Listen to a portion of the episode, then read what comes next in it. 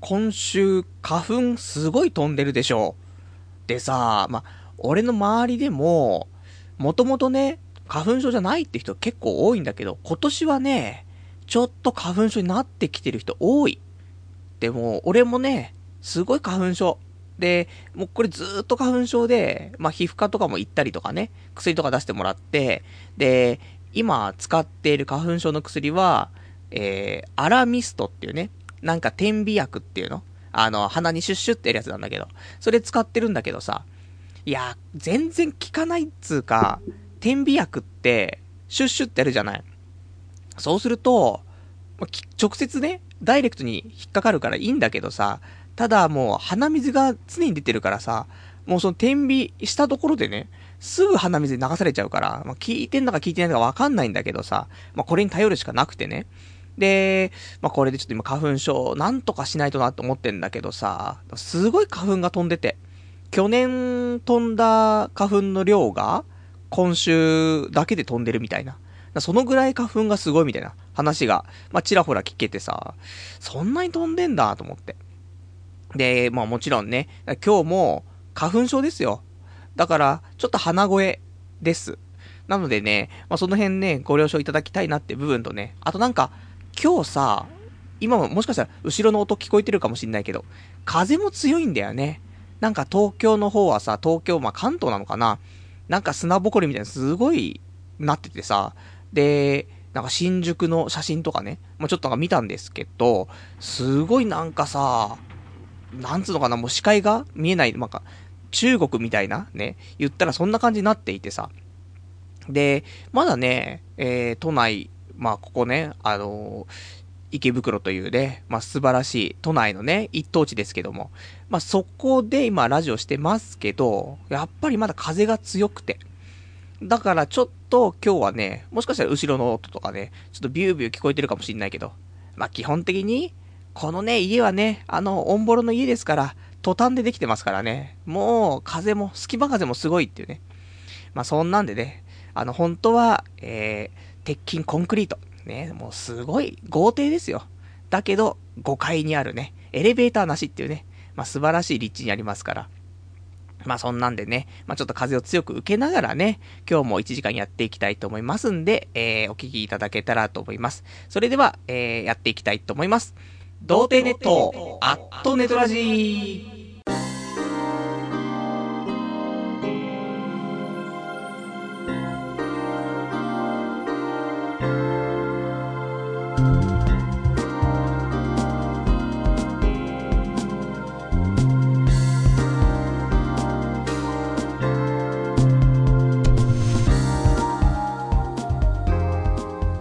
まして、童貞ネットアットネットラジパーソナリティのパルです。こんばんは。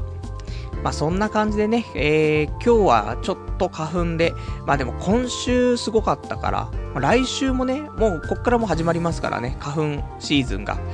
俺はね、基本的に花粉、もう通年花粉症なのよ。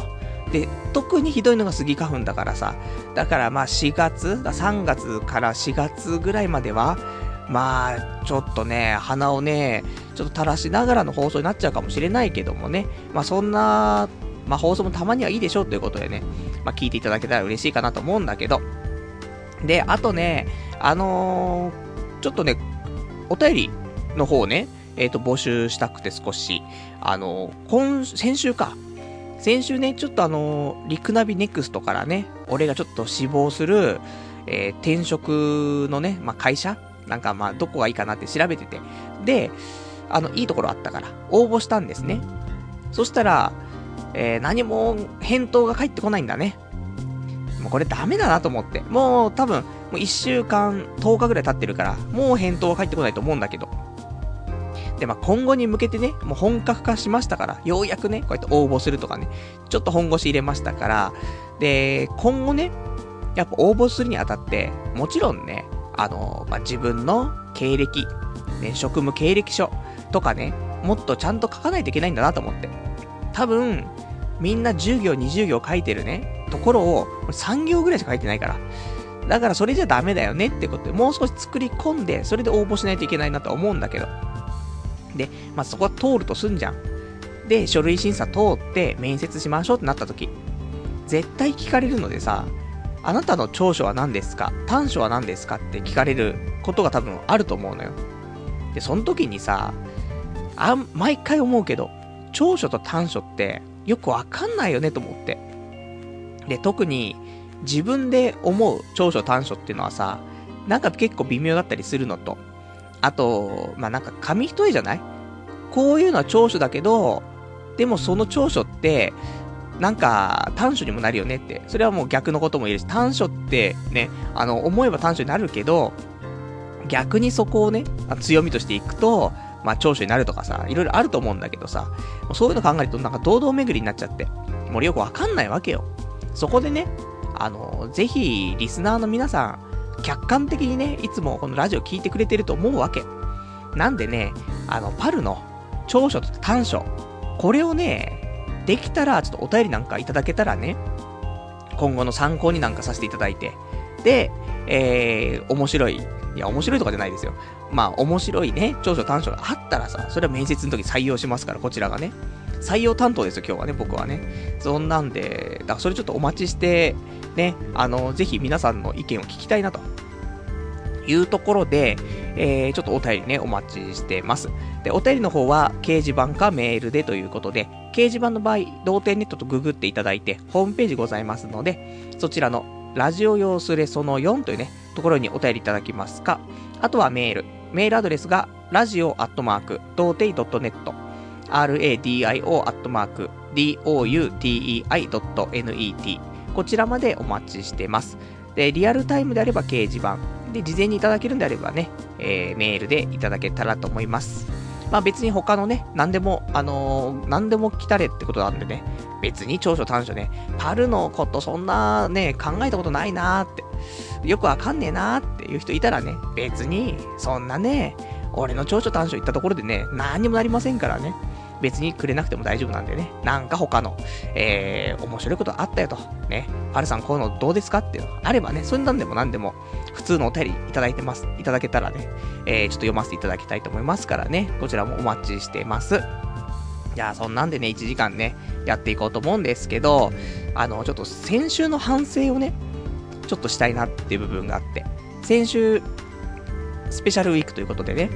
えー、やりましたよ。オナニー放送を。オナニー放送って、もうなんか、自己満足放送ってことじゃなくてね、放送中にオナニーをするっていうね、そういう本当のオナニー放送でしたけど、いやー、なんかやっぱり、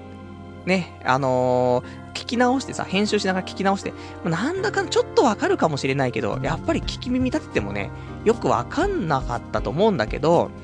多分、えっ、ー、と、ラジオ中5分45秒ぐらいかな。ね、前回ポッドキャスト上げてますけど、そこで、俺が一番最初に花粉症っていうね、言葉を出した時に、精子も出してると思うの。まあ、あんまわかんなかったなと思うんだけど。で、ただ、俺、前回の、ちょっと、スペシャルウィーク、失敗だよねって思う部分があって。みんなはどう捉えてるかわかんないけど、やっぱりね、あの、トークに全く集中できてない。恐ろしいほどに。もうチンコにばっかり集中してっから。だからね、だで、しかもちょっと緊張してるのね。正直、あのー、チンコ出しながら喋りつつ、で、オナニーしなきゃとか思ってたら、体震えてきてね、あれどうしようとか思って。そういうのもあったりとか、ね。あとは、チンコ立ってるんだけど、まあ、チンコ立つんだよ、その、エロい画像とかもね、あの、表示しながら、えー、喋ってるから。ね、それ見て、おっきするんだけど、おっきしてて、で、遠くにちょっと熱が入りつつ、えー、チンコをしごいていると、なんかチンコがやっぱりどんどんちっちゃくなってくんだよね。なんかその、半立ちみたいな感じになっちゃうの。立ってはいるんだけど、みたいな。緊張したってんだろうなと思って。まあそんな中ね、まあ無事射精はできたんだけど、本当に集中できてないなと思って。だから、よろしくないよねと思って。やっぱり、トークするんであれば、トークちゃんと集中しないと、できないよ。なかなか。結局、あの、なんだろう、喋りながら他のことをするって俺できないんだよね。俺今そのコールセンターで、あの、派遣社員でね、まあ毎日頑張ってますけど、俺が仕事遅い理由っていうのは、多分、あの、まあ、いろんなところ、基本的にみんなより遅いんだけど、一番遅いのは、喋りながら何かができないんだよね。コールセンターでお客様とお話をする。で、お話しかできない。集中できないから、何かその間にパソコンの入力をしたりとか、そういうのができないの。で、仕事できるやつは喋りながら文字が打てるの。で、俺練習しても練習しても、喋りながら打てないんだよね。で、逆に、う、まあ、ちょっと無理やり打とうとすると、今度喋ってることが、なんかふわふわしちゃって、集中できてなくて、結局、なんか、どっちつかずになっちゃうから、だからもうしょうがなくね、喋るの集中して後からね、そういうパソコンとか入力するようにしてるんだけど、だ今回のラジオも一緒。ほんともう喋ること集中しないと。だせめて、このお便りとかね、来た時にね、お便りを、まあ、開くとか読むとか、そのぐらいはできるけど、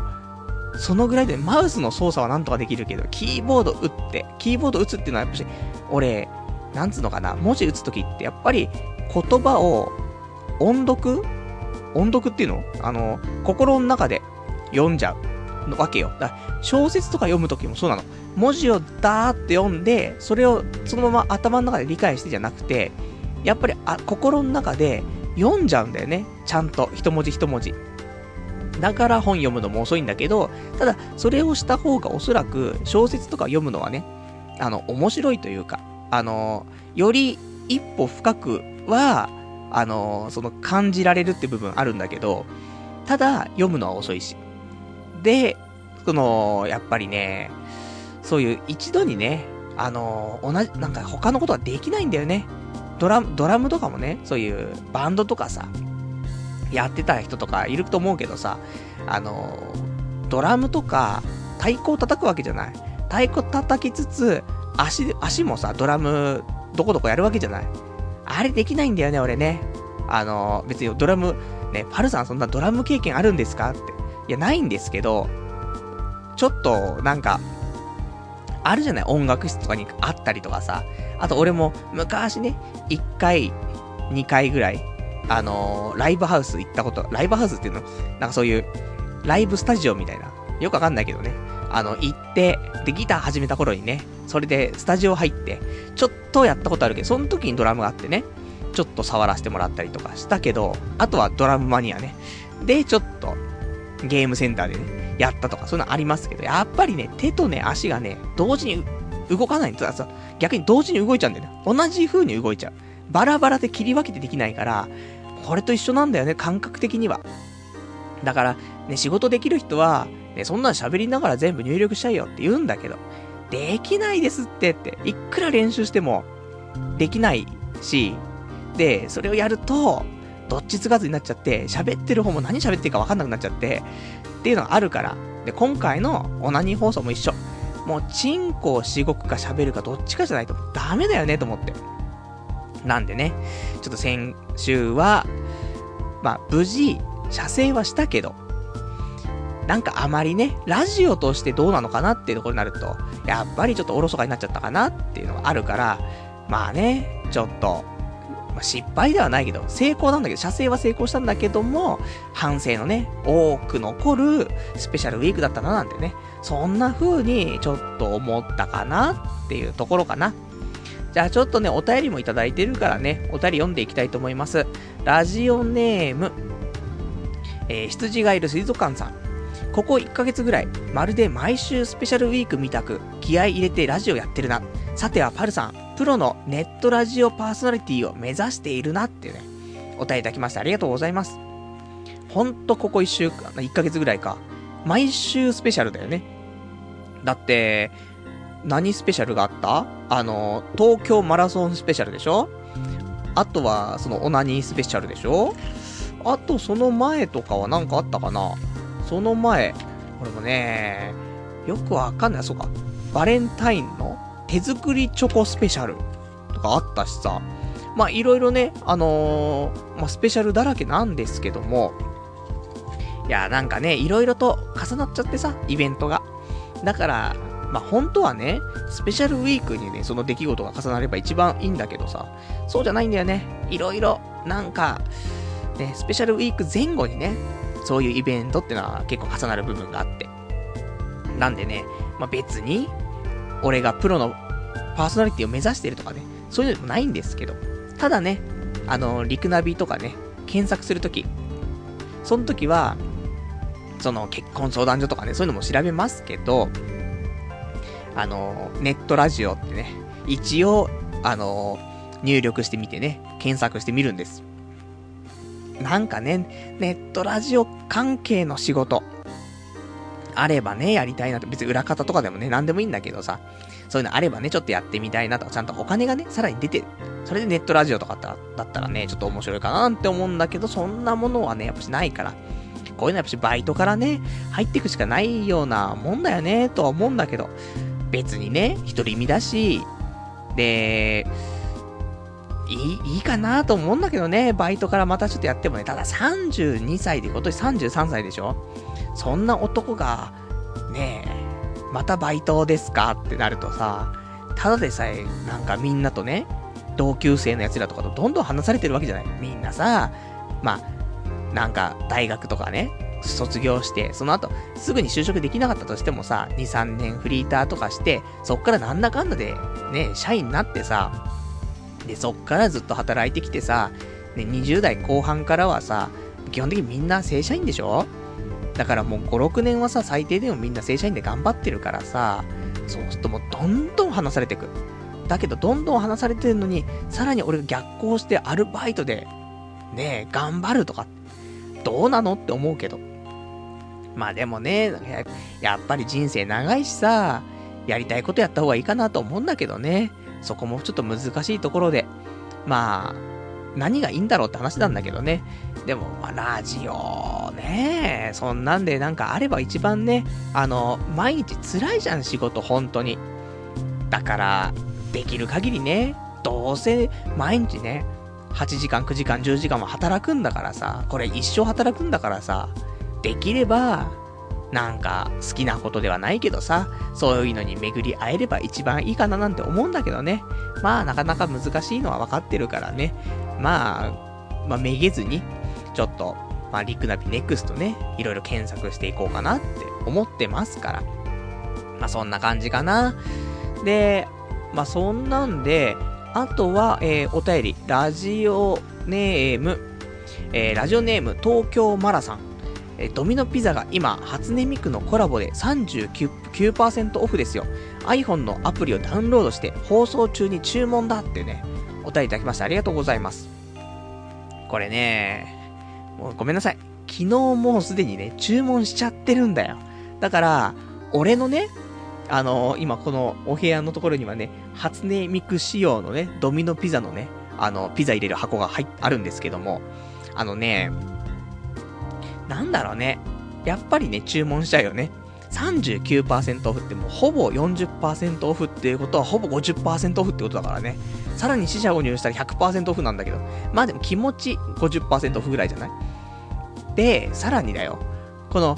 ドミノピザが、その、初音ミクとコラボしたアプリがあって。で、このアプリのすごいところは、このドミノピザのこの専用の初音ミクのその箱があるわけよ。ドあの、ピザの箱がね。それを、なんとかカメラみたいなんでね、その、えー、アプリを通してカメラみたいで見ると、初音ミクのライブが始まるの。こだこの、そのピザ入れる箱をカメラで撮ると、そこのピザのところがステージになって、それでミクがライブをし始めるのよ。すごいよね、と思って。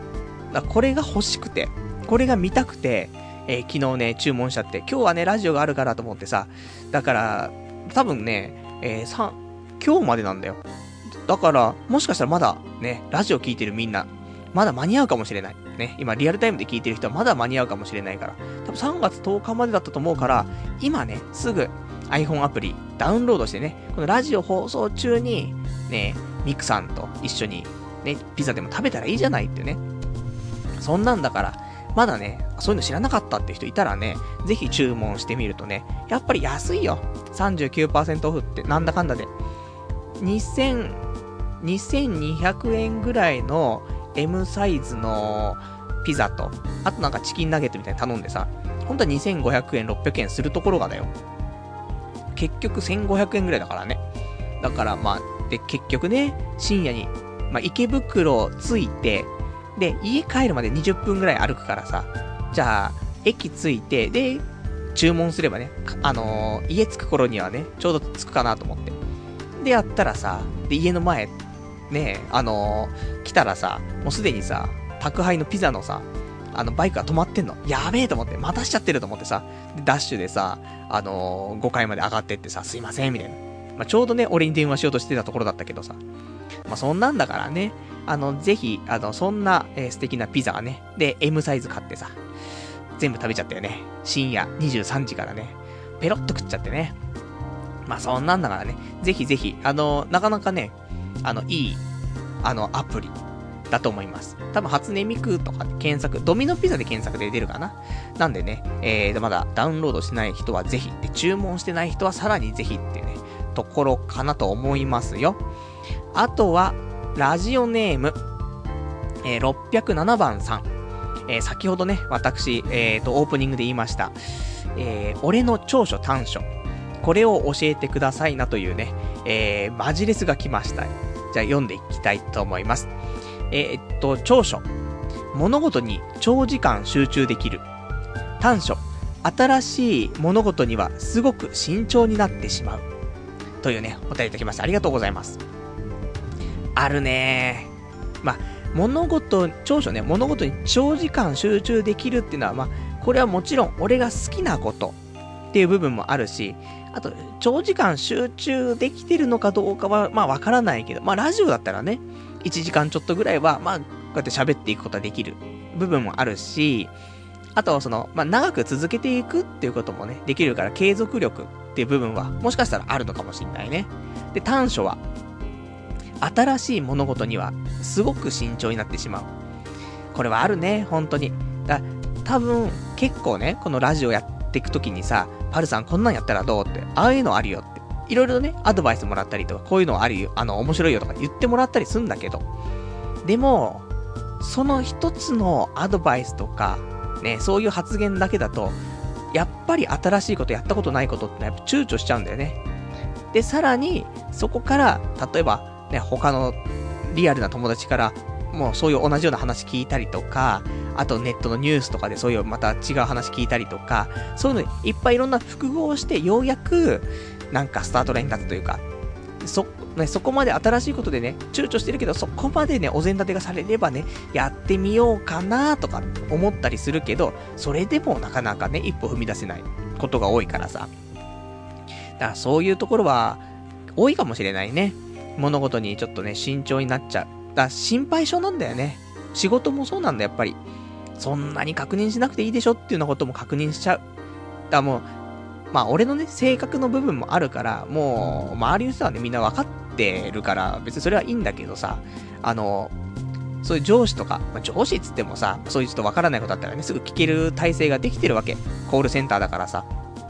その時にね、あの、ちょっと背中を押してほしいんです。背中を押してほしいんですけどっていうね。そういう感じで行くんだけどさ、別に多分合ってんの分かってんの。9割5分、俺の考え考え方で基本的に合ってんだけど、ただ、やっぱ心配なんだよね。慎重になっちゃって。だから、これで合ってるんですよねっていう確認ですっていうところで。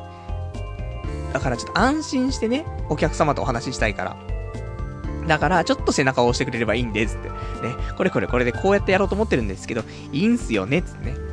いいよって。うん。もう何回も聞きに来ないですね。さあせんつってね。そんな、ね、もうアットホームな職場だねと思うんだけど、コールセンターって基本的に殺伐としてると思うんだよ。もうロボットじゃないけどさ、本当にそういうマニュアルに沿ってやるのは基本だと思うんだけど、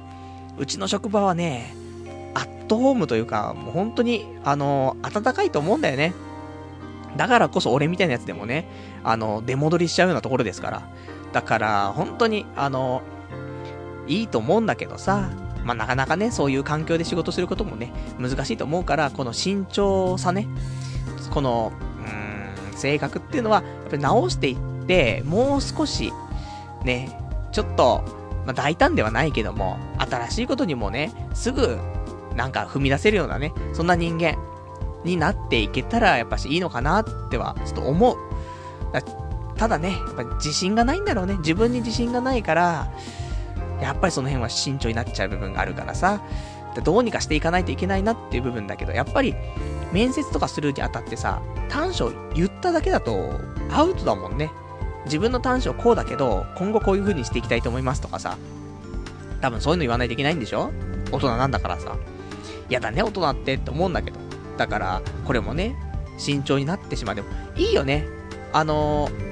なんかマイナスっていうイメージがそこまでないじゃないその短所としてさ。この、こういう言い方をすれば。で、実際仕事とか入ったら、あ、本当にこの人慎重で、ね、仕事おっせーみたいな、なるかもしんないけど。ちょっとこの言い回し自体もいいかなと思うからね。あのー、ぜひ、俺の短所候補、ね、えー、入れさせていただきたいと思います。ありがとうございます。あとはラジオネームギガマックさん。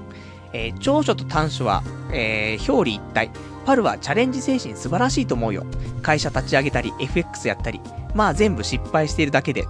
俺は慎重だけど行動しないクズってね、お答えいただきました。ありがとうございます。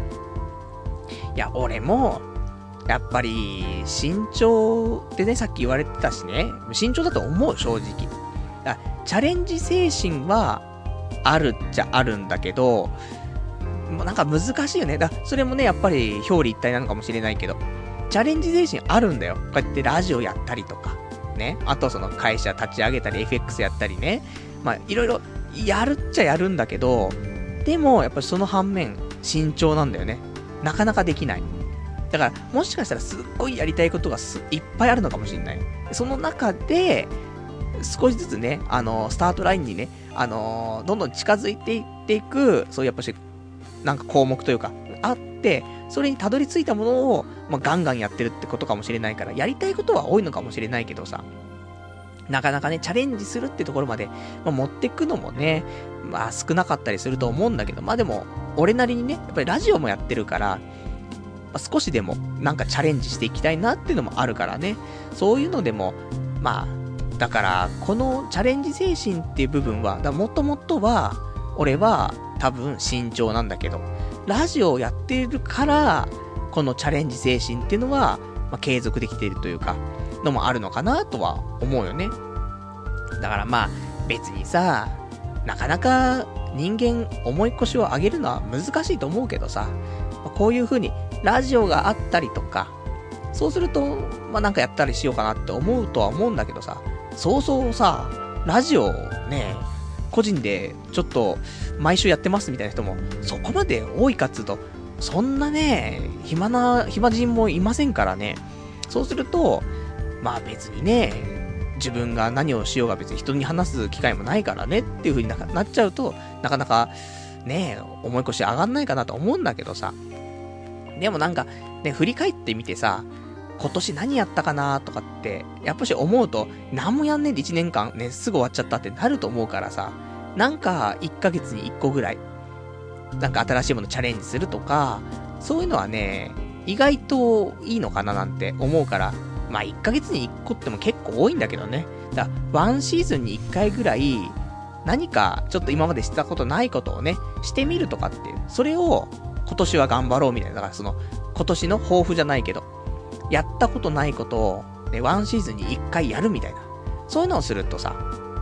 まあ別にね、これチャレンジしたいかしたくないかってところから始まるけど、もしね、なんか、ね、あまり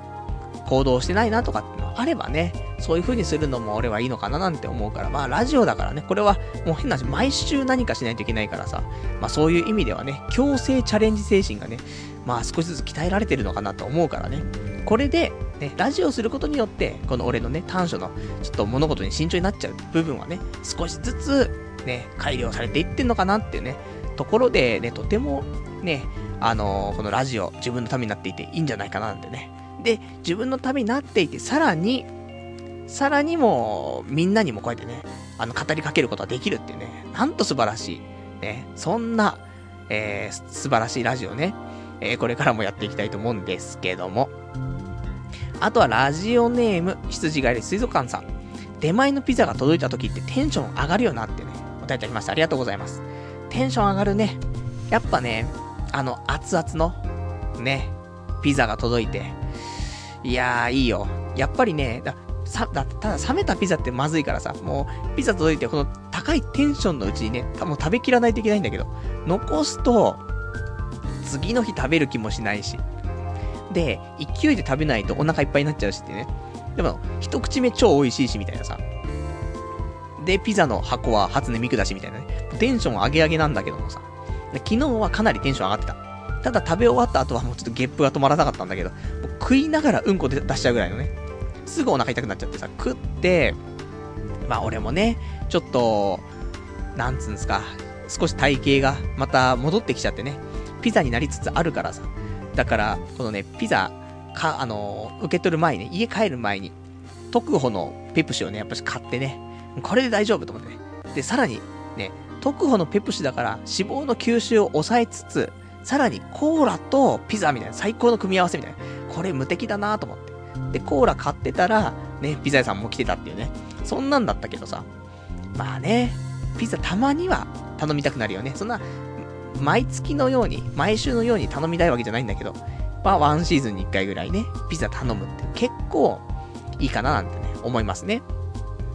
あとはラジオネーム、えー、山猫舞台さん。スペシャルウィークお疲れ様です。えー、月日は人間を変えてしまうもので、パルさんは第60回放送で、えー、収録中のオナニーをリスナーから提案されて、それは最終手段、さすがに厳しいと言って断っていますが、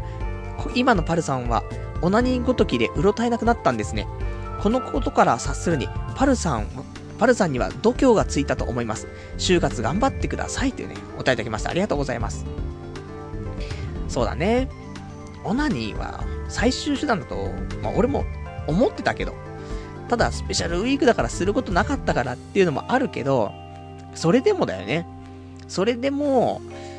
多分最終手段って多分その頃本当に思ってたから、そんなんじゃやらないよね。本当は。だけど、そのハードルが下がったというか、のあったのかもしれないね。だも他だって、他に何かやるっていうことを考えると、まあ、その中ではね、結構お手軽かつ、まあ、ハードル低いなって思っちゃう部分はあって、でも、結局ね、オナニーします。ね。で、今してます、今してます。ね、ドピューみたいな。そういう回ではなかったからさ。結局、俺がいつオナニーしたかもわからないようにオナニーをしますよと。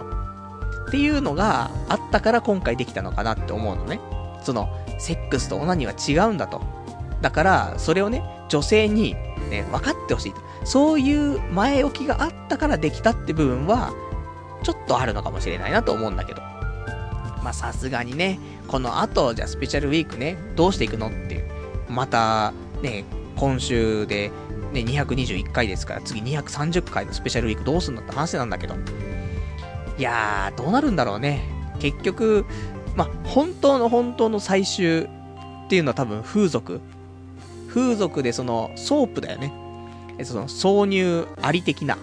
ものに行くのが最終手段かなと思うの。結局自己完結しないし、粘膜の絡み合いあるから、だそれのレポートするのが本当の最終手段かなと今は思ってるんだけど、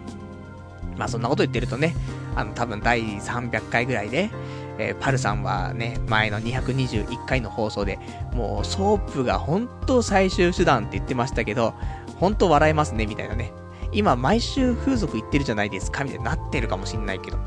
まあ、その辺はね、大人になっていくってどういうことかなっていうのをね、このラジオを通じて感じてもらえたら、だって、第60回って何年前よって話でしょ ?3 年前ぐらいでしょ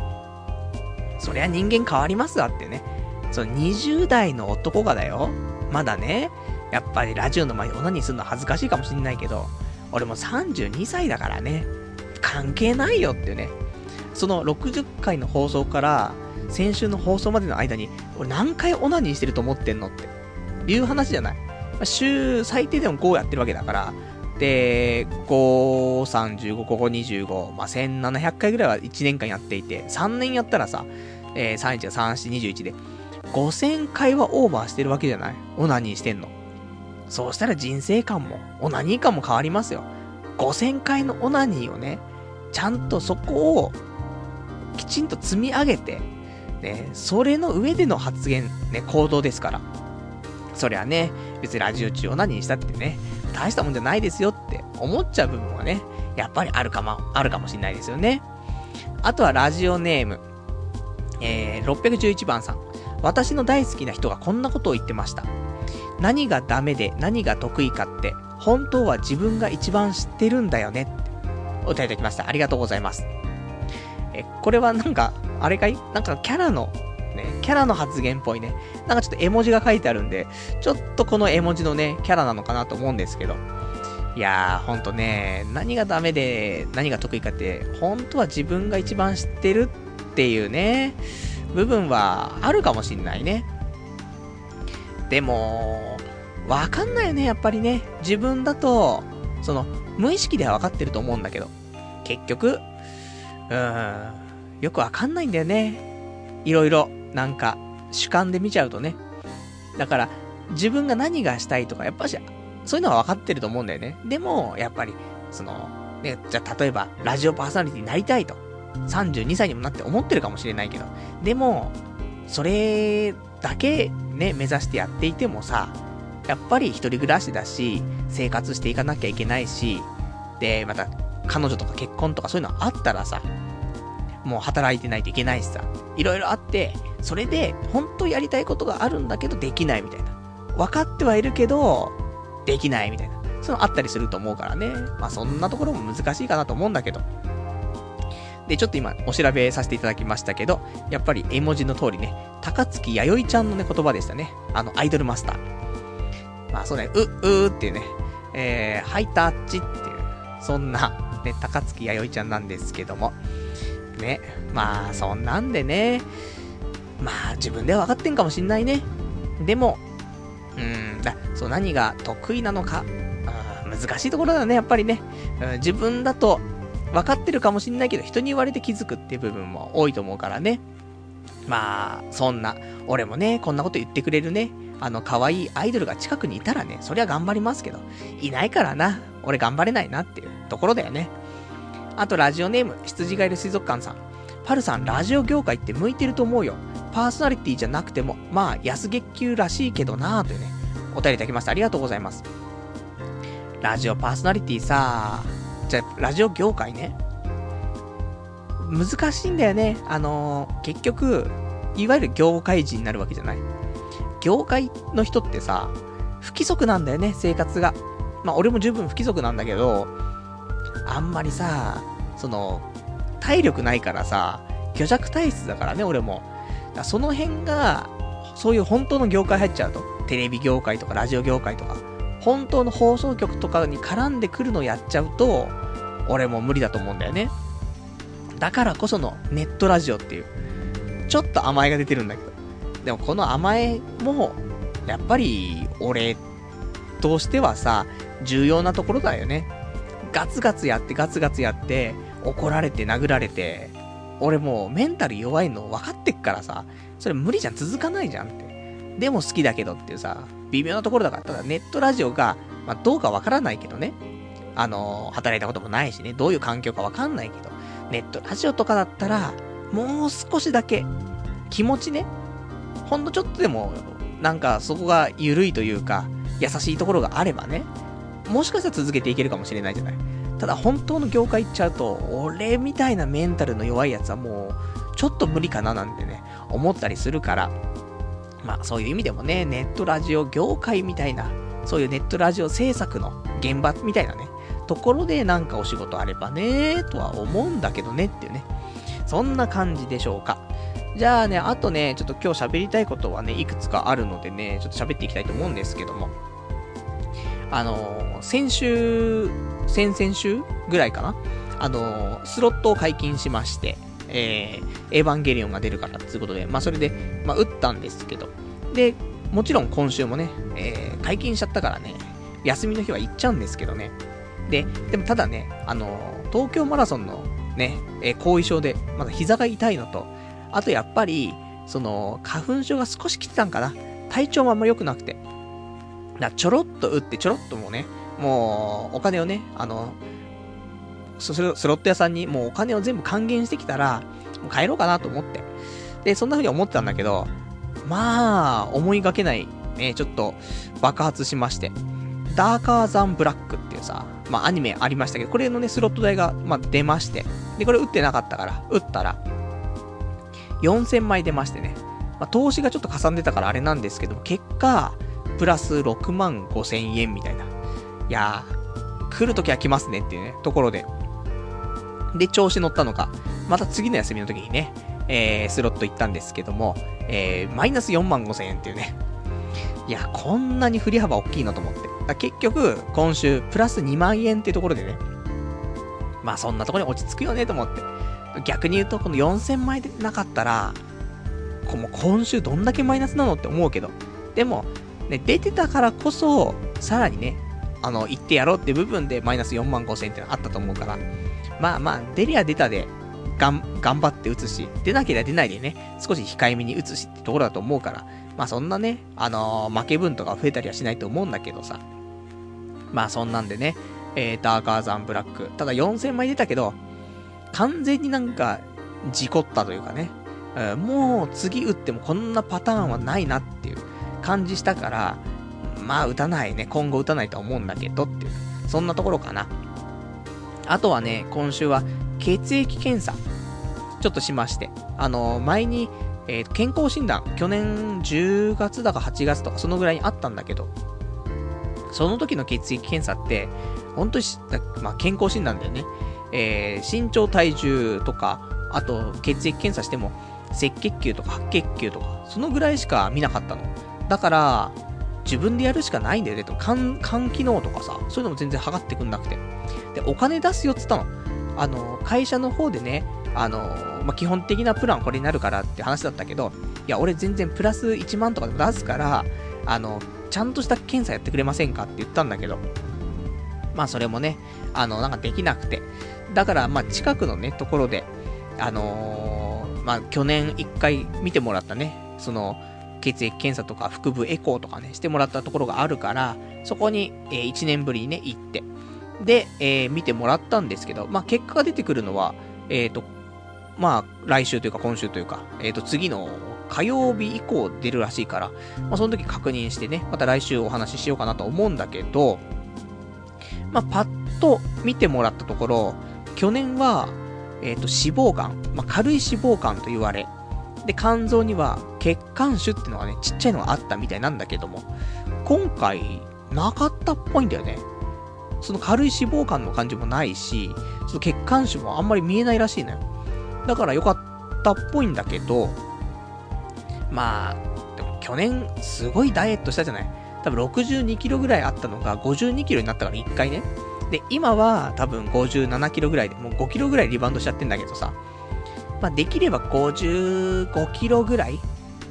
をキープしたいね。55キロをキープの飯食ったりとかなんかしてて、で、うんこしてない状態で56キロみたいな。ぐらいをちょっとキープしたいなと思ってるんだけどさ。まあなかなかね、まあうまくいってないんだけども、それでもやっぱり5キロぐらい痩せてるから、それだけでもね、やっぱりその辺の肝臓への脂肪のつき方だったりとか、そういうのもね、軽減されたみたいでね。まあそりゃね、ちょっと最近健康かなって思う時もあんの。昔はさ、起きればさ、だるいなーって思ってたけど、最近そんなこともなく。まあ、これももちろんね、あの、寝る時間とかもあるよ。あの5時過ぎ、まあ、でも、まあ、5時過ぎ多いかな。わかんない。基本的には、4時ぐらいには寝ようと思ってるの。朝ね。十分遅いですけどって話があるかもしれないけど、あの、俺、お昼からの仕事だからさ、まあ、11時ぐらいまで別に全然寝てて OK なのね。まあ、それもあるんだけど、ただやっぱりね、日が出てから寝てると、やっぱり、安眠っていうのはできないんだよね。だからできれば、ね、3時ぐらいまで寝ると、意外と、あの、体健康な感じする。ただ、6時過ぎて寝たりとかするとね、5時間、6時間寝たとしても、全然、なんか回復しないんだよ、体力が。だからね、あのー、体だるいな、と思ってる人いると思うんだよ。そういう人は、もしね、朝が、なんか夜型っていうかもう、朝寝るスタイルの人はね、ぜひ3時ぐらいに寝てくれれば、それを1週間続けてもらえれば、多分回復するんじゃないかなって思うから。まあ、この辺もね、あの、その健康絡みのお話はちょっと来週ね、また詳しくしていきたいと思ってております。あとはね、えっ、ー、と、今週他に、あの、iTunes ストアでね、あの、iPhone アプリ買いまして。まあ、どんなアプリなのって言うと、あの、本なんだけどさ、まあ、こん、なんかそういう iPhone で見れる本とかはね、まあ、なんか90何パーセントオフみたいな、1500円のが、みたいな、85円みたいな、そんなんあったりしてさ、よくさ。で、たまたまね、なんかそういう物欲が湧いたのかわかんないけど、あのー、二つ、そのアプリを、本のアプリを買って、えっとね、一つが、彼女が欲しい、とかっていうね、アプリがあって。で、まあ、それを買って、で、あとは、メンタル強化術っていうアプリを買って、まだ読んでないんですけど、あの、ちょっと彼女が欲しいみたいなやつはね、えー、ちょっとだけ読んで、で、まあなんか、彼女を作るためにはね、こういう風な意識改革が必要だと。ね、こういう風にしていきましょうというのを、ちょっとビジネスも絡めて、ね、なんか、語っている本だったんだけど。まあ、今まだ200ページぐらいある中で、2、30ページしか読んでないからね、なんとも言えないけど。まあ、できれば、俺も本当に、毎年言ってっけど、今年こそは彼女欲しいなと思ってるから。ね、全然、できる兆しがないんだけど、どうしたらいいんだろうね、これね。全く、できないんだけどさ。まあいいんだけどさ。まあ、よくないんだけど。まあ早くね、結婚しないといけないしね、子供も産まないといけないじゃない。で、結局ね、あのー、なんだかんだで、自分の年に近い人たちが、そういう恋愛対象になっていくじゃない？言っても。だって、俺が32でさ、10個下の子と付き合うって結構やばいじゃない ?22 歳の子と付き合うって。別におかしくはないんだけど。だから、基本的には1個2個、年が離れてるぐらいがいいわけじゃん。だから32だから女の子30歳とか、そのぐらいが、あ、あの、ちょうどいいよねとかね。まあ、言っても20代後半でしょ？なってくわけだ。これがどんどん俺が年取っていくに当たってだよ。まあ、言っても5歳差ぐらいまでいいかもしんないけど、だから、俺が32だから27歳とかね、ちょうどいいじゃない？ってなるかもしんないけど、これが40とかなった時だよ。そしたら、女の子の対象35歳とかなるわけじゃない？そうするとさ、やっぱ子供を産むのもさ、ね、母子ともに危険を伴うわけじゃない高齢出産はさ。そう考えると、どうしても、やっぱし女の子結婚して子供を産んでもらうって考えると、そうだな、やっぱし20代後半の子を探さなくちゃいけないと。いうことはだよ。本当に、もう彼女いつ作るのって。今でしょっていう話でしょまあこういうなんか、流行りに乗ってくのって良くないね。良くないけどね。ちょっと言いたくなっちゃって言っちゃいましたけども。まあそんなんでね、ちょっとその辺を今年は頑張っていきたいなとは思うからね。またね、ちょっとスペシャルウィーク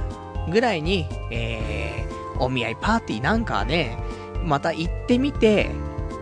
まあレビューをね、改めてしてみる、見ようかなとも思ってたりするんだけどね。まあその辺は次回のスペシャルウィークなんかでお楽しみにいただけたらとは思いますね。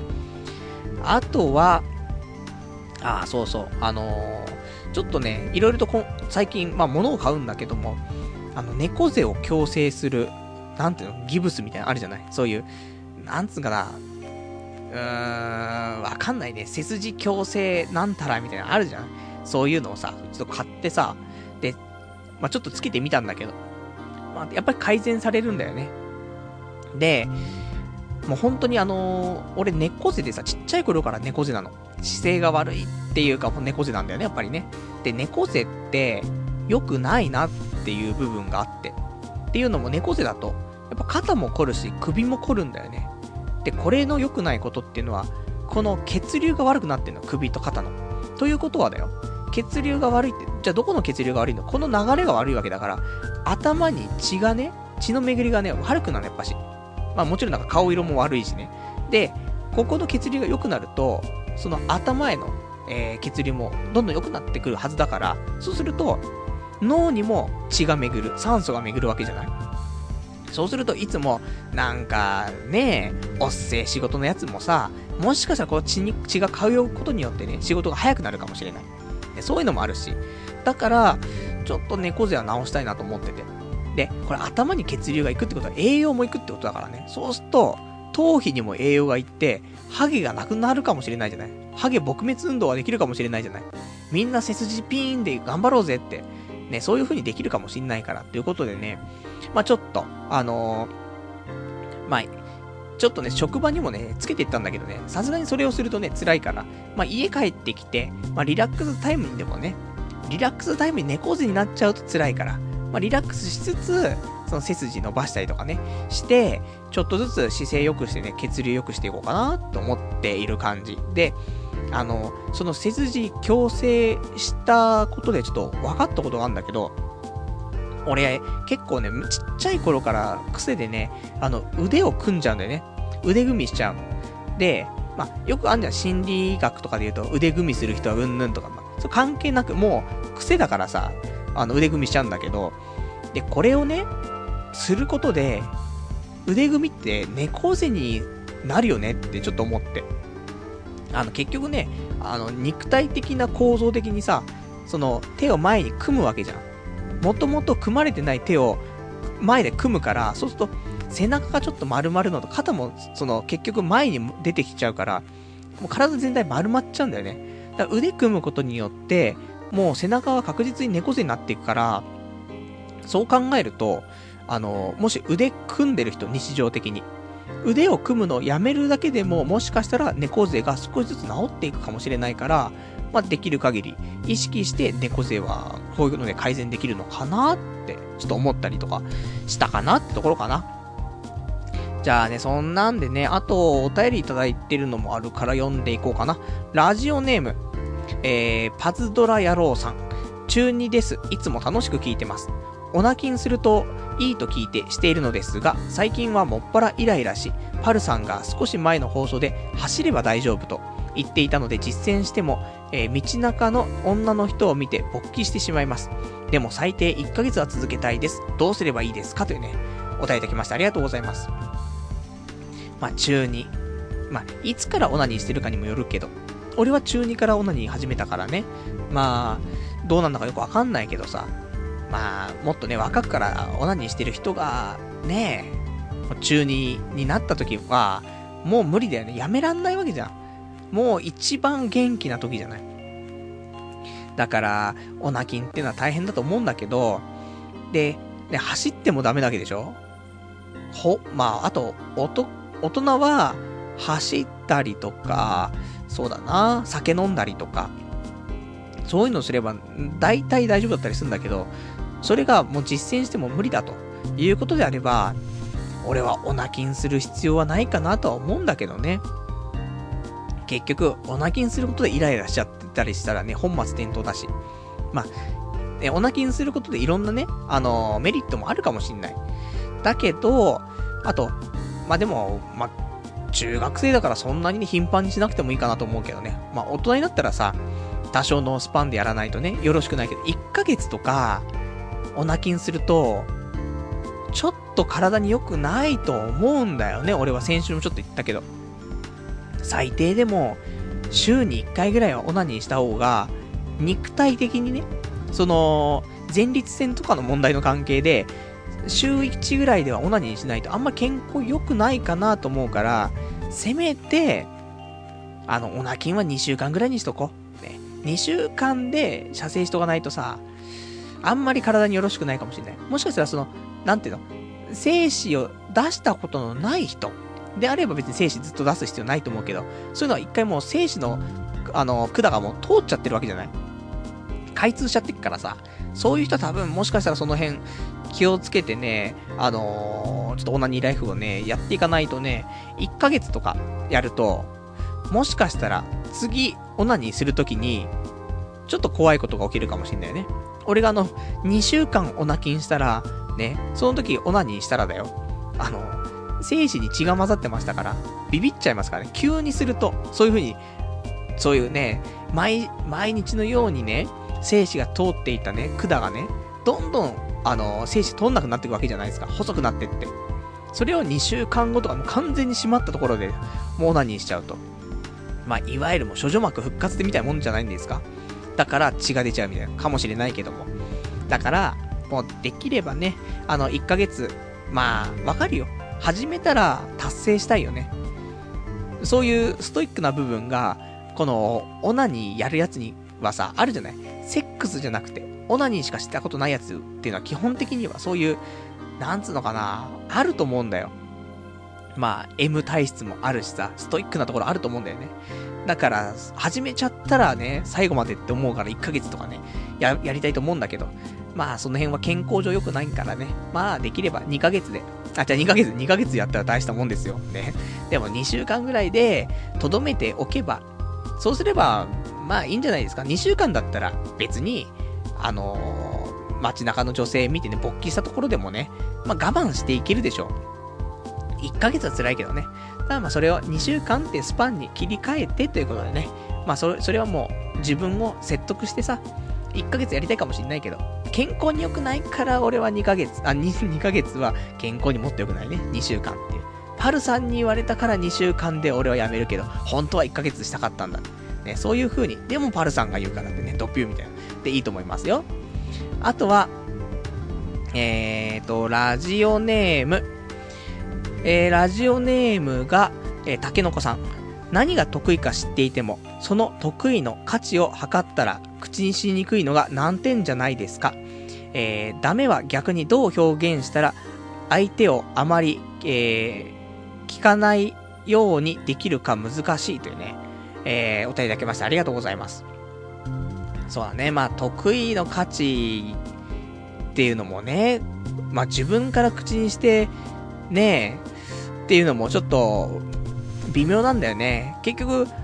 うやって俺がラジオじゃ例えば得意だとするじゃない。ね、これ前提よ。ね、パル、ラジオ得意じゃないじゃん、みたいな思ってる人いっぱいいると思うけど、まあ、得意ということにしようよ。だけど、結局、じゃあ、本当に得意だとしてね、俺がでも俺ラジオ得意なんすよとか言えないしさ、そんなことも言えないし、で、さらに、やっぱり、ねえ、俺が得意だと思ってるだけかもしんないじゃない。で、これを俺得意なんだっても、パル別に得意じゃないしとか、もあるかもしんないし、で、それって、ね、どんだけすごいことなの？っていうのは分かんない人もいるだろうし、ね、全然すごくないじゃんって思う人もいるかもしんないし。まあなんかなかなかそういう勝ちの部分になってくるとね、その得意って部分をアピールするの難しいかなと思うし、あとはそのダメの部分ね、っていうのもやっぱり表現の仕方だよね。まあそれ、言い方によってね、全部表裏一体だからさ、まあ難しいとは思うんだけど、その優柔不断とか、俺は多分優柔不断とか時間にルーズとかそういうのもあるんだけどさ。だそういうのもね、なんかうまく表現してね、いきたいけど、まあそれもなかなか難しいよね、と思うんだよね。本当にそのまま直接言っちゃうと、よろしくないけど、まあさっきみたいにね、ちょっとそういう、あのー、いろんな言い方ありますから、その、新しいね、物事にはすごく慎重になってしまうって。ね、もう、何でも躊躇しちゃうんです、みたいなね。なんかもう、一歩ね、やろうと思って一歩足が前に出ないんです、みたいな。そういうことなんだけど、そうやってなんかうまく言うことによってね、まあ短所もね、まあマイルドになったりするからさ、まあそういうのもね、いろいろ考えて、ね、あの、まあ、心理は、ね、真実のところは、まあ、ちょっとよく見ていくとね、見えてくるかもしんないけど、まあ、面接ぐらいはね、そういう風にちょっと言い回しを変えてみるのも、やっぱ一つかなとは思うよね。あとお便り、ラジオネーム、羊がいる水族館さん。パルさん、まだ20代を狙ってるのかっていうね、お便りいただきましてありがとうございます。狙ってるって、20代じゃないと、難しいだろ？子供産むのがなかなか。でもちろん若い方がそりゃいいからさ。だってセックスできる期間が長くなるんだから。ね、1年1年で長くなっていくわけじゃないですか。俺が今例えば35歳の女の人とね、付き合って、で、あの、セックスするわけじゃないですか。やれたとしても、45まででしょ。わかんない。今の時点だからわかんないけど、ずっとするのかもしんないけど、まあ、でも、20代の頃はさ、セックスできるというか、女性に魅力を感じるというか、そういう部分で、その女を見て、おっきできるかどうかって、ある程度その年代もあるじゃないだから、20代だったら、うん、できて40歳ぐらいまでがギリかなって思うじゃないだけど、まあ、今俺32だから、まあ、40だったらまあまあ全然余裕だけど、45がギリかなとかっていう風になっていくから、俺40になった頃には50がギリかなとか、そういう風になってると思うんだけど。でも今の時点で考えると、じゃ例えば35の人と付き合ったとしたら、45までだとしてもだよ。10年間しかセックスできないわけ。まあそんなにセックスしたいのって話だけど、わかんないけど。だけど、これが25の子と付き合ったら、ね、もう、無限大ですよ。25だったら20年間セックスできますからね。だから、その辺は大きいと思う、俺は、正直。だから、まあ言ってもね、俺が20代を言うのは、20代狙っちゃうのはちょっとあれかもしんないけど、でも、28級の子をさ、狙うのはさ、問題ないでしょうと。ね、そんなさ、大学出たばっかりの子ねとか、大学生とか高校生とかって言ってたら、パルさん、あんたやばいよってなるかもしんないけど、20代も後半だったら、いいでしょ、別に。俺も30代前半なんだからさ。そこは、ね、ちょっと許していただきたいね。まあ、頑張っていきたいと思っております。あとはね、えー、お便り、ラジオネーム、ひもさん。えー、自分も以前、精子に血が混じっていたことありますよ。オナキンはしてなかったけど、パチスロのやりすぎで、前立腺の炎症が原因でした。えー、病院で、えー、男の医者に、えー、触診でアナルに指突っ込まれました。若い看護婦に見られ、ある意味プレイでしたというね、お便りいただきました。ありがとうございます。突っ込まれるよね。俺も、あの、泌尿器科みたいなところ行った時にね、突っ込まれたわ、血出た時は。ね。でもその時ちょっとアナルを開発してたからね、もうすぐにズボッと入ったけど、いや、そんなことないんだけど、ちゃんとね、ローションみたいにつけてくれたからね、まあ、ある程度ね、スッと入ってったけどさ。まあ、この血が混じるとね、ビビるからね、ほんと。ただこの、理由として、パチスロのやりすぎで前立腺の炎症が原因って、よくわかんないんだけど、パチスロしすぎるとなんで前立腺が炎症するのってね。なんか何ボタンの停止をね、1、2、3で、4番目をなんか前立腺にズブンみたいな、やったかもしれないけども、まあ、パチスロ、まあ、椅子に座りすぎってことなのかなね、ちょっとわかんないけどさ。まあ、いろんな原因でね、前立腺炎症しちゃうと思うからね。まあ、その辺、もうみんな気をつけた方がいい。結構、男の人は多いらしいよ。血が混じるっていうのも。だからまあまあ、出た時はね、あのー、焦らずに、普通に病院行って、そうすると、あの、こうやって指突っ込んでくれるから、ね、アナルに。だから、それのことをね、今のうち考えておいて、アナル、ね、ちょっと柔らかくしとくってね。それか、病院行く前に、自分でアナルマッサージをしてから行くとかね。いう風にしてね。で、看護婦さんに見られているみたいな。見られてる見られてるって勃起しちゃうみたいな。勃起しながらアナルに指突っ込まれてるみたいな。そんなんなるから。そうするともう前立腺の炎症は治ってないのにね、射精しちゃって血だらけみたいな。大惨事がね、待ってますからね。まあそんなんでね。まあ結構こういう風にね、血が混じっちゃう人多いみたいですね。皆さんも気をつけるようにという、ね、感じですな。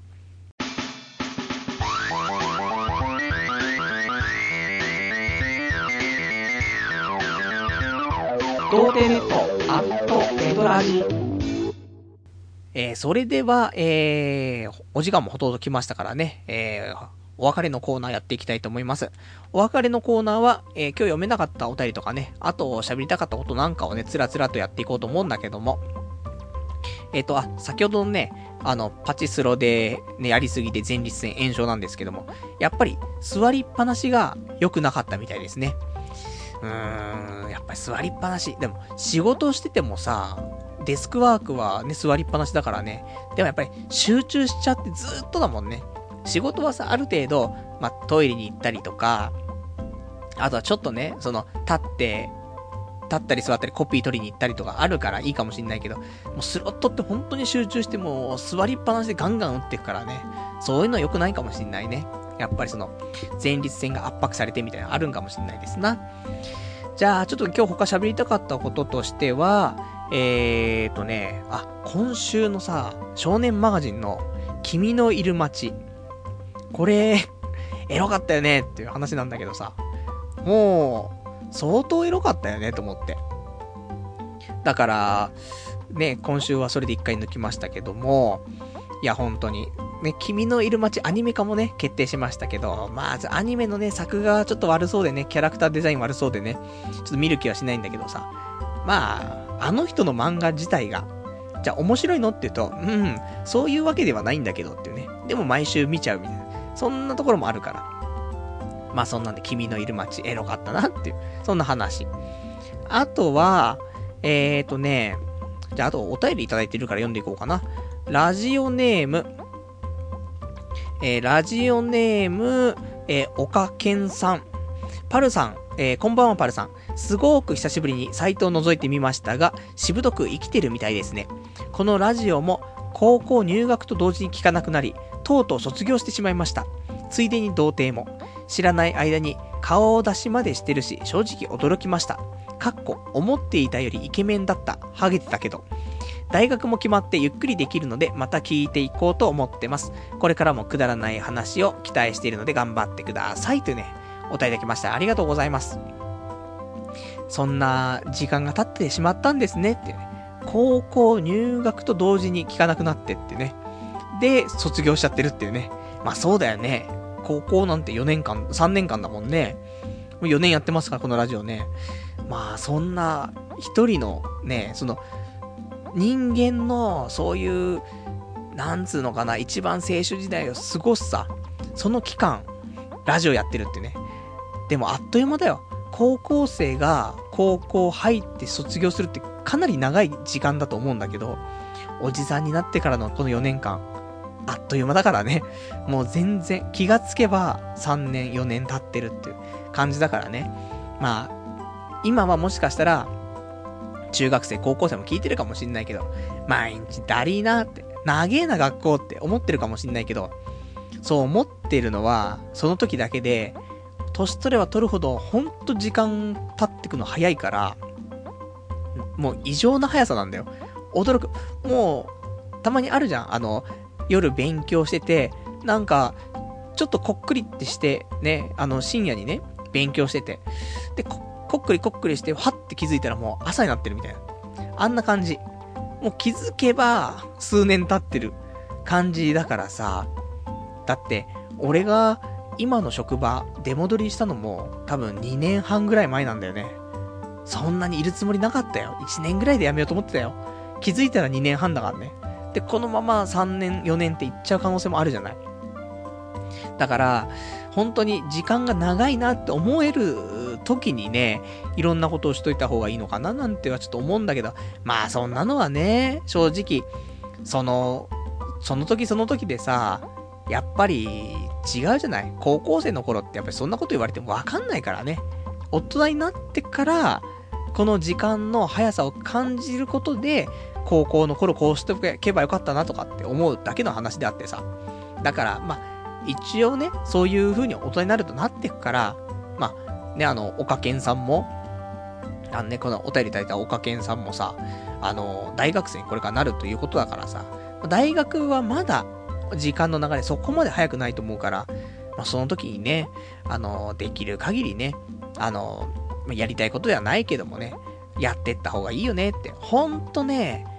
何もしないのに、もう1年終わるから、大人になっていくと。だからそれを考えると、まだ時間の流れが遅いね。今のうち。これはあの、ちゃんと、あの、法則的にあってさ、わ、若いうち、まあ、たまに話すんだけど、この話さ。若いうちっていうのは、時間の流れがすごい遅いわけ。で、年取れば取るほど早くなっていくって、ちゃんと法則で証明されてるわけよ。結局、10歳が感じる1年っていうのは、ね、10分の1なわけだよね。10年間生きてきた1年。だ10分の1だけど。あの100歳が生きて、100歳まで生きた人の、ね、10年っていうのも、ね、あの、10分の1なわけじゃない ?100 分の10だから、それが10分の1になるでしょだから、100歳まで生きた人の10年間の感覚と、10歳まで生きたやつの1年間っていうのは同じスピードなわけよ。だから、年取れば取るほど、どんどん時間の流れって速くなってっちゃうから。だから、まだそんなに生きてきてない、そういう若い人たちは、時間の流れがすごく遅くなるからね、遅く感じることができるから、そのうちにいろんなことをしといた方がね、いいんじゃないかなっておじさん思うなってね。そんなさ、32歳、ね彼女もなかなかできない、仕事も派遣社員、まだなんかおじさんっていうにはね、まだまだだと思ってたんだけどね。気づけばおじさんになってますからね。気をつけて、ね。大学生から急におっさんになるからね。気をつけていただいた方がいいかなって思いますよ。あとはラジオネーム、たけのこさん。えー、パルさんこんばんは。唐突ですが、パルさんはゲームクリエイター化でしたよね。できればそれについて話してもらえるでしょうかゲームクリエイター化って一体どんな授業をするんでしょう？ビジュアルアーツデザインプログラム、シナリオ、サウンド、えー、企画、えー、業界や運営知識など、ゲームはいろんなパーツがありますが、ゲームクリエイター化って一通りそれらを全部教わるんですか？それとも、えー、選択科目ですか、えー、科目別で具体的にどんな内容だったかも教えてほしいです。それとクラスはど、どんなでしたか？意外と全員真面目だとか、講師が適当だったとか、クラスの平均レベルとか、優等生はこんなものもできるよとか、えー、すごく唐突で脈略がなくて、えー、ネタのプランを乱れる可能性もありますが、えー、いくつかこの、いつかこのリクエストを回答してもらえると嬉しいです。えパルさんは即学校を辞めたりはしてませんでしたよね。かっこ震え声。ね、えそんなね、お便りいただきましてありがとうございます。まあ、あの、俺は意外と真面目な、ね、学生だったかなと思うんだけど、一応俺のところは2年間の専門学校で、で、1年目は真面目だった。だから、そういう、一緒に、なんだろうな、あの、試験とかもやっぱしね、あの、授業もやりつつも、試験とかもあってさ、そういう、あの、まあ、国家資格っていうほどのものはないよ。ゲーム関係だからさ。でも、そういう、ちょっとしたね、CG 検定とか、マルチメディア検定とか、J 検情報処理能力なんか技術検定でよくわかんないけどさ、そんなのがあったりとかして、で、これの3級とかを持ってんの。これだいたい1年目で普通に勉強してれば取れるぐらい。余裕で。で、真面目に授業も受けてたし、勉強もしてたから、まあ、それは取りましたと。ただ2年目ね、2年目からなんかちょっとね、なんかずるずるいっちゃってね。麻雀して、ゲーセン行って、カラオケして、ねえダーツやって、ビリヤードやってみたいな。そんな、ね、生活になってきちゃったけど、まあそれはそれでね、あんまり、なんだろう、あのー、正直ないと思うんで、そういう時間っていうのもさ、多分大学生だったら4年あるからね、その中1年ぐらいそういう時間あるかもしれないけど、だから人間やっぱし1年間ぐらい、こういう不真面目ではないけど、そういう時間を過ごすっていうのも貴重だと思うんだよね。大人になったら絶対ないからさ。まあそれはそれでよかったと思うんだけど。ただ、それでね、そのゲームクリエイターになれるのかずっとなれないからさ。まあ、それ、そういう点では良くなかったんだけど。で、ゲームクリエイター化っていうのは、多分いろんな学校があるから、それぞれなんだけど、まあ、それ特化してると思うの。ほぼが、ほぼね。その、えー、まあ、デザインだったりとか、キャラクターデザインとかもあるし、プログラムもあるし、シナリオ、サウンド、企画、いろいろあると思うんだけど、俺の言ったところは全部をやるところだったの。だから逆に、全部を、その、浅く広くやるからさ。だから、身にならないっていうね。というのはあるから、だただ自分がどこに、どこが適正なのか、というのはわかんないからさ、入る前なんてさ。だから、あのー、全部やってみようかなっていうのもあって、そこを選んだ部分あったんだけど、結局どっちつかずになっちゃうから、できればもしね、これからそういう専門学校入ろうかなって思ってる人いたら、もしまあ、もうね、決まっちゃってるかもしれないから、もうこの後は、あのー、自分で頑張っていくしかないと思うんだけど、俺が言ったようなところの、全部を一通りやるところ行くんであれば、本当に、全部ちゃんとやった方がいい。あの、結局、あの、専門でやってるやつよりは、深くまでできないけど、それでもある程度のところまでいけるからさ。ら全部やってった方がいい。で、全部一通りやった上で、で、やっぱり自分特化したものを作んないといけないと思うから、そこで特化していくってもいいと思うけど、でも半年ぐらいだな。半年ぐらいで、どれを一番特化しないといけないかなっていうのを、まあ、一通りやった上で、そっから、ね、えー、その最初半年終わって、その後の半年。そこはもう自分特化したいなってものを、もう、頑張る。で、放課後とかって多分そういう設備とか使えると思うからさ、学校の。で、先生とかもいっぱいいて聞けるから、もうそこでもう毎日放課後残ってやる。そうすれば、こういう浅く広くの、えー、学科みたいなところでもね、大丈夫かなと思う。で、あとは、もう最初からそういう、もう専門の、あの、デザインとかプログラムとかそういうのあるんであれば、本当はそっちの方が、俺はいいと思うんだよね。だ自分の好きな、そういう科目が決まってたりとか、特性が分かってるんだったら絶対そっち行った方がいい。で、そこを極めることによって、で、結局じゃあ、ね、例えばプログラム極めたところでね、どうすんのってなるかもしんないけど、例えば、そいつプログラムがすごいできたとして、で、他にもちょっとね、やっぱしそういうのやっていけば、他の、なんだろうな、そういう才能もあると思うの。例えば、プログラムすごいね、何でもできるようになったと。で、さらに、ちょっと、そういう企画だったりとか、シナリオとかも、あのー、まあ、うまく作れるようになってきたと。いう時にさ、考えたことをさ、作れるようになってるからね。そういう意味で、プログラムとかって、ちゃんと作れるようになったらすごいいいし。だから、結局、専門で1個できるようになった後に、何かプラスアルファあった時に、すごく、やっぱ1本持ってるとね、違うんだよね。だから、絵とかもそうだよね。絵もすごい描けるようになったと。いう時に、例えば、軽くプログラムができるようになったとか、そうなったら自分で絵、絵を中心としたさ、やつで何かゲーム作ることもできるかもしんないし、で、あとはその企画ができるようになったりとかね。結局、絵を見せて話進めたりとかするわけだから、そういう意味でも絵とか描けるといいしってところもあるから、もう全部、何でもシナリオもそうだよね。もちろんそうだし、サウンドもそうだし、全部特化した方がいいけど、特化した上でプラスアルファ何かができた時に、それを軸にして話を進めることできるから、そういう意味では、まあ本当は専門のね、もので進めるのが一番いいんだけどっていうね、ところはある。ただ、入った時に、ね、自分はこういうのやりたいなと思って入ったけど、全く適性がないと。いう可能性もあるからね。そこがちょっとリスクがあるかなとは思うね。まあそんなんでね、あのー、まあゲームクリエイターか、あんまりおすすめかってとそうでもないんだけど、ただゲームクリエイターになりたい場合ね、どうしたらいいのってなると、でも大学出て、ね、えー、まあそういう工業系の大学とか出てさ、それでプログラムとかやると思うから、それで、えー、プログラマーとして就職するとか、そういうのもありかなと思うんだけど。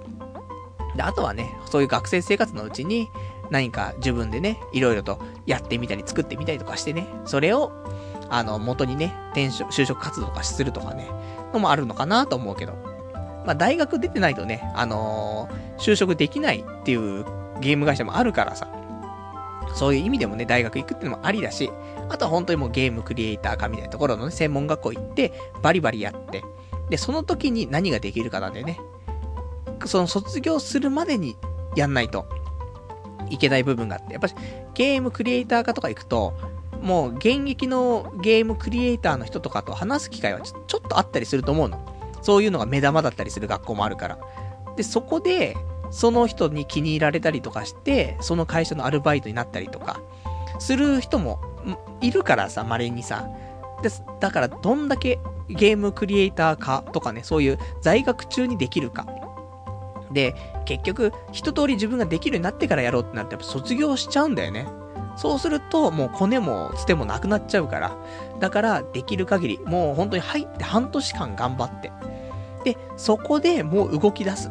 就職も動き出しちゃっていいし、なんか、特化したいものがあったら特化して、話進めたってった方がいいし、勉強してった方がいいし、そういう捨てとかコネとかね、そういうのももう半年ぐらいからもうガンガンやっていかないといかんなという風にちょっとね、おじさんは専門学校卒業してね、ちょっと思い直したところがあるかなっていう、そんな真面目なお話でしたね。じゃあ、あとね、えーと、お便りではないか。じゃあ、あと、他喋りたかったこととしては、えっ、ー、と、オフ会そろそろやろうかなっていう、ちょっとところがありまして、えー、ゴールデンウィークだね。5月の3日。この日にね、ちょっと開催しようと思ってます。で、えっと、もちろん、それまでに、俺の転職とかが決まっちゃったらこの日できない可能性ありますけど、今の職場でね、あの、転職決まんないで、そのまま居座り続けているんであれば、5月3日ちょっと休みなんでね。で、ゴールデンウィークも被るのでということで、5月3日に、えー、オフ会をしようと思ってます。で、どんな風にしようかなと思ってね、いつも通り、まあ、飲んで終わりかなって思ったりはするんだけど、まあ、できたらね、あの、こんだけ前もって喋ってるから、参加者が多いんであればなんかイベント的なものができればいいかなと思うけど、あと、俺にお金が集まってくる的な、ね、あんま良くないね。まあ、CD とか作ってみんなね、買ってよみたいな。いや、良くないね、そういうのね。それか、えー、俺の、えー、単独、ね、単独ライブ的な、えー、公開生放送的なのをやってみるとか、なんか小さな箱なんかを借りてみて、ないな、ライブハウス借りてみて、ないな、みたいなね。まあいろいろあるんだけども、まあ5月3日ね、えー、やる予定がちょっとありますから、まあ、もしね、それ、ちょっと俺の日程の関係、その就職の関係でね、どうなるかわかんないけども、変わらなければ5月3日で進めたいと思うんでね、まあ、もし、あのー、ゴールデンウィークね、することねえなとかっていう人いたらね、まあ、この日、ちょっと開けといていただけると、もしかしたらオフ会するかもしれませんから、まあ、その辺でね、あのー、ちょっとオフ会参加してみようかななんていうね、人いたらね、ぜひぜひ、あの、お待ちしてますよっていう感じかな。また詳しくはね、えっ、ー、と、近づいてきたらね、まあ、毎週のようにちょっとお伝えしたいかと思いますからね、えー、ご期待いただけたらと思います。じゃあ、そんな感じでね、今週もね、1時間経ってきましたからね、えー、この辺でということで。で、えっ、ー、と、来週は3月の10日。ん？今日3月の10日？3月17日。早いんだよ、毎週毎週さ、時が経つのが。えー、3月の17日の日曜日、また23時からね、1時間やっていきたいと思いますからね、えー、また聞いていただけたらと思います。まあそんなんでね、まあ俺の長所短所の話、あのー、まあリアルタイムで聞けなかった人はね、ポッドキャストで聞いているかと思いますのでね、また何かあればね、言っていただけたらね、ちょっと参考にさせていただきたいと思いますからね、あのー、別にリアルタイムじゃなくてもね、お手にいただけたら嬉しいかなと思っております。じゃあそんなんで、あとまあ今週もお休み2回あるんだけどね、連休があるんだけど、特にすること決まってないからね、まあできたら、なんか面白いことなんかできればね、また来週お話ししていこうかなと思いますからね。まあそんな感じかな。あとは、特にないかな。まあちょっとあるんだけど、本当はあるんだけど、ラジオで喋るかどうか、ね、ちょっと悩んでる部分が一個あって、別に女関係じゃないですよ。ね、全く関係ないんだけど、ちょっと E の検事さん関係なんだけど、ね、これをちょっといつ言おうか言わないかみたいな話があるんだけど、まあちょっとね、飯野健二さんの、ちょっとイベントがあるのかなみたいなね。そんな話をしようかな、しようまいかちょっと考えてたんですけど、まあその辺は、またおいおいということで、えー、そんなんで、えー、今日もね、えー、ご視聴いただきましてありがとうございました。では、またね、えー、来週お会いいたしましょう。さよなら